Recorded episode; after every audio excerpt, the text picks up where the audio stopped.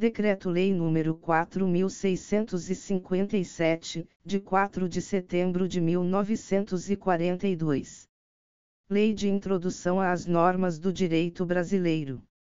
Redação dada pela Lei nº 12.376 de 2010. O Presidente da República, usando da atribuição que lhe confere o artigo 180 da Constituição, decreta